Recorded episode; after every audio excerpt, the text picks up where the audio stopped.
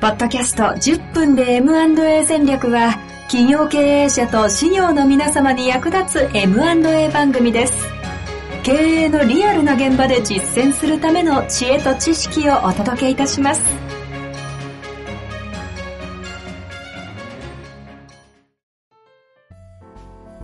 こんにちは、遠藤和樹です。白川正義の10分で M&A 戦略。白川さんよろしくお願いいたしますお。願いします。さあ、ということでね、今年もええ行きたいと思いますが、ええ今回第2回目となりますけどね、2024年、そう。ちゃんと挨拶をね、前回してなかったんじゃないかっていうね。しましょはい。う。どうなんですかそう毎年なんかこう、年末年始というのは、ええ。白川さんはどのようにお過ごしいでやいすや、か僕はもう実家の宮崎に帰るんですけど、はい年末といえばですね、もう毎年恒例行事がありましてですね、いいのかな、そんな話で。あの、いや、行きましょう。んあの、うちは米屋なので、もともと。そうでしたね。そおやう、だ。精米所なんですよ。はい。で、あ、の、後継者がいなくて閉じちゃったんですけど、うん。おいおいって言われそうですけどね。うん。 本当ですね。あれ、うん番組の趣旨が。いやいや、だかいやら。でも当時ねそういう反省も踏まえてね、まあ今本の当ですよね。活動やってるんですけど、ええまあでもあの、まあまあ母親が一人でいて、細々とまだ、まだね、精米所自体は細々とはやってるんですけど、まあそれでね、毎年あの、恒例行事がそのお正月にの前にね、あの、餅つきをやるっていうのがあってですね。ああ。ええここれれは、はねそれはやっぱ米屋だからですか あの、米屋だからっていう話じゃね、本当はね、お餅つきとか和菓子屋さんとかがね、なんかよくやったりしてるんですけどはいはいそのイメージはありますうちうんうちはね、あの、もち米も売ってるので、昔あの、ほら、あの、みんなご家庭でね、田舎なので、餅つきを毎、まあ、毎年お正月には、当然か、家庭家庭でしてたんだ け家ど、がね。うんうんやっぱでそうもい結うもん構なん高齢化して過疎地なので、高齢化して、こう、お年寄りしかいなくなってくると、つけないから、あの、白川体精力的に米所には、そう、若い、若い子がおるから、ついてくれんかっていう、もち米買って、餅つきを委託されるっていうね、そういう風ななん面白いか、ですね僕があの、中学校ぐらいからなんかそういう傾向が少しずつ強くなってて、あでもそう思うと、そのぐらいから過疎化の流れがそ起きうてたっねてこ。とあでっすたね。だ、だ中から学も校う、ぐらいうかん。そう、そう、本当にね、あの、お年寄りが多い町になっちゃって、うん人口もどんどん減っちゃってるんですけど、まあそこでね、な、なので、もち米買ってくれるから、じゃあ餅ついてやるか、みた いな。なるほど。新しいサービスが始まったんです ね、そこで。そうね。で、うちはもともとあの、し親戚集まって餅ついてたから、うんそれでもね、あの、まあ、い、い、一家庭が一窪か二窪ついたって、ちょっと待って、ひとロックひをとくぼってなんですかあ、くぼってね、一薄、薄、一回お、あの、餅を、 もち米からお餅にしてしまうのまでを一くぼって稼るんだけど、ちょっと待ってください。今調べましたけど、あの、ええ。か鹿児島方言っていうサイトからくぼって出てきましたよ。 それは認識してなかったけど、ほらあ なるほどうん。うすの単位そうだ。そううん宮崎だからそういうのが入ってきてたのかな、方言ああああが。うん一くぼ、二くぼって稼いますね。で、六くぼ、七くぼついてたんだけど、うん僕があの、大学生のバリバリのあの、ララグビーやって現役の頃とか、おー20久保以上つくっていうね、あの、驚異的な数の餅つきを正月前にするっていうね、うんえ今の時代にちょっと、あの、ええ若手ぶるのは恥ずかしい年ではあるんですけど、ちょっと餅をちゃんとついてきた文化にいなかった人間からすると、ええ20久保つくということ、ええ1久保あたりの凄さがもうわかんないんで、ああ、あのね、どのぐらい時間しかかかるんですかもいやいや、時間にしたらね、でもそうそうそうかかる、っていうかね、あの、熱い熱いうちについてしまわないと、おああ餅がね、はい蒸し上がって、米が熱いうちについてし、冷えちゃうとこう潰れなくなっちゃうから、でも一気につくんですけど、もうん、それをね、あの、 兄貴と二人でね、延々と朝のね、6時、5時、6時ぐらいから当時はね、おあの、つき始めて、うんお昼ぐらいまで延々と餅をついてるっていうね。う、そんなかかる感じですね、だから20久保。 でね、もうキレを握ってる手が、こんな話していいのわかんないけど、あの、開かなくなっちゃうの、もう固まっいちゃや、って、でしょうね。もうと思ったらすっげえ大変なのよ。もう、だからお正月は筋肉痛で年が明けるっていうね。毎 年。そうそえう、そんなことや中って学校から始まったやつが何未だに続いてて実家帰ってやってるんですかそうですね、実家帰って未だに、でもその、さすがにあの、い依頼される、あの、あれも減ったんですけ ど、なのなで、るほどうおうんおうそれでもね、うん、7窪ぐらいは今でもつくのかな。うんあ、じゃあ、今年もまた、そうそう、今年も、あと今年で毎去年か。そうそ年末につくんですねう。。そうそうそう、30日につくんですけどね。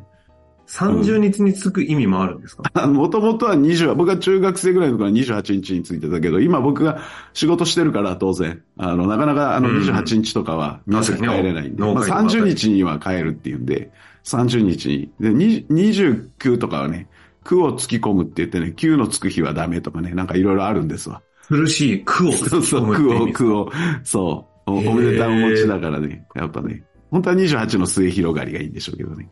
そうそう。ああ、うんだから28ってことそう、そう。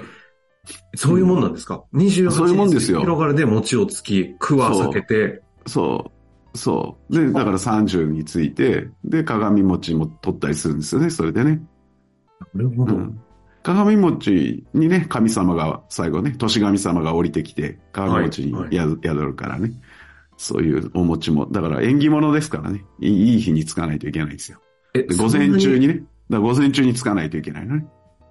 あいまだにそうそうですよ。僕ら、あの、調印式、やっぱり、あの、こだわる方は、午前中に絶対、あの、調印式はね、午前中にする。大安、吉日、もしくは、友引き、悪くても、の午前中に、あの、大体調印をしたいって、年配のね、経営者の方はおっしゃいますけど。この午前の意味は、その神が宿る。あそうですね。大体あの、いい、いいいい行事は大体午前中に終わらせるっていうのがね、昔から言われてるようですけどね。そう。そんなとこにも繋がってくるんです。そうそう。そういう伝統を餅つきをしながら学ぶんですよ。森塩の作り方とかね。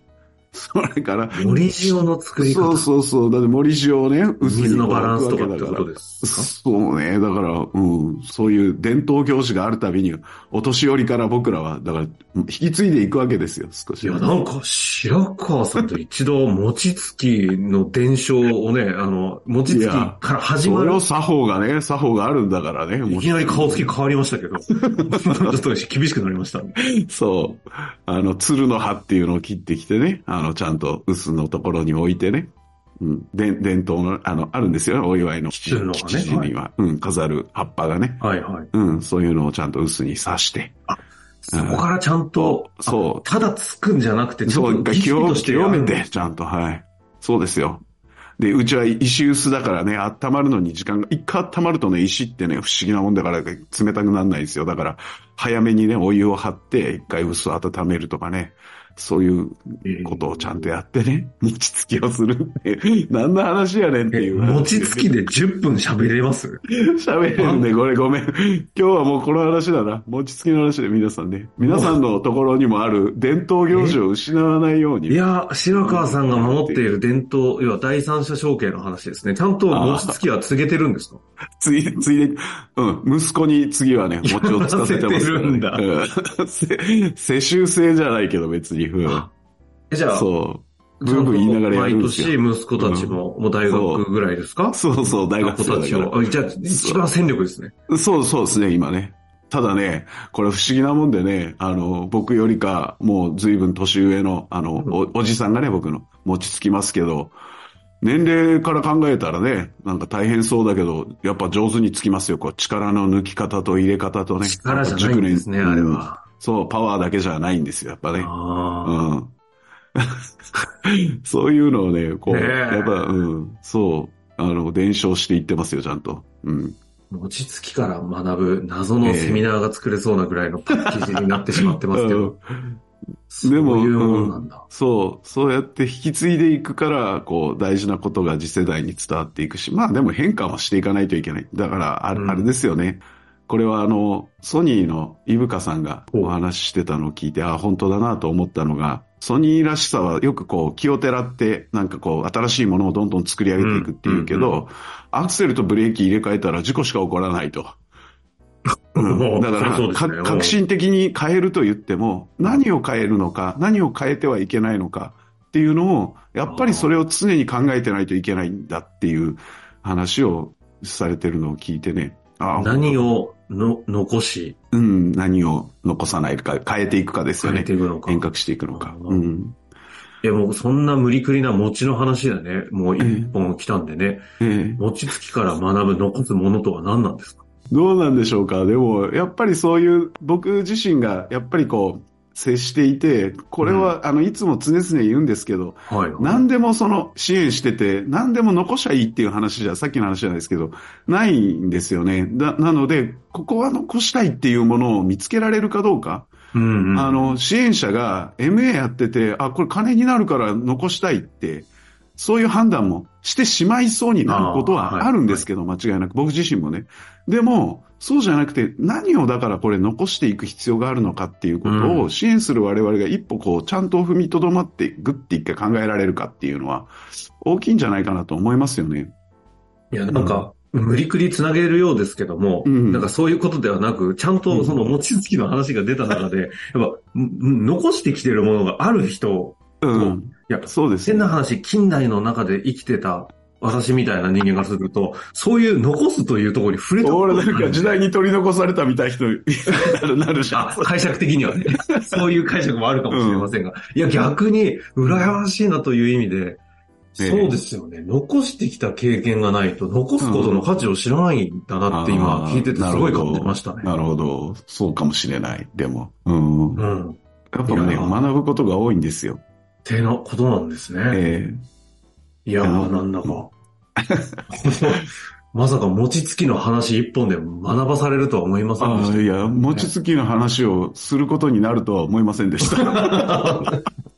本当ですね。あの、ぜひね、ええ餅つきの話みたいなのは、あの、今後いらないということもありましたらね、あの、ええ今後ねちょっ失礼しと、あの、ちょっと控えますけれ ども、ええ個人的にはすごいたいい話だったなという感じがしますし。なかったのね、人間性もなんか垣間見れたあなありがとうございまます。はい。まあまあ、お正月だからいいんじゃないですか。いや、そうですちょっとよね。。箸休めにね。はい。ということでね、はい。何かここからヒントを得ていただけたらなという。次はちょっと真面目な話をしないと怒られ次ちゃう。回どうしましょうかね。次回、そう、そうですね。あの、ちょっと前だけど、この前話してたら知らない方いらっしゃったんで、それこそ銀行法が変わってるよっていう話とかをちょっとしましょうか。あ、2021年に変わえったえ後そうそうそうそこの ME 業界第三者承継ということにね、どう影響するのかというう。話ですかそね。うです。ね。はい。まあ、ちょっとそのあたりをね、今回、はいうんキュッとね、締めて、また話を戻したいと思いますので、はいぜひ楽しみにしていただけたらと思います。終わりましょう。はい。ありがとうございました。ありがとうございました。本日の番組はいかがでしたかこの番組では白川正義の質問を受け付けております。番組内の URL からアクセスして質問フォームにご入力ください。たくさんのご質問お待ちしております。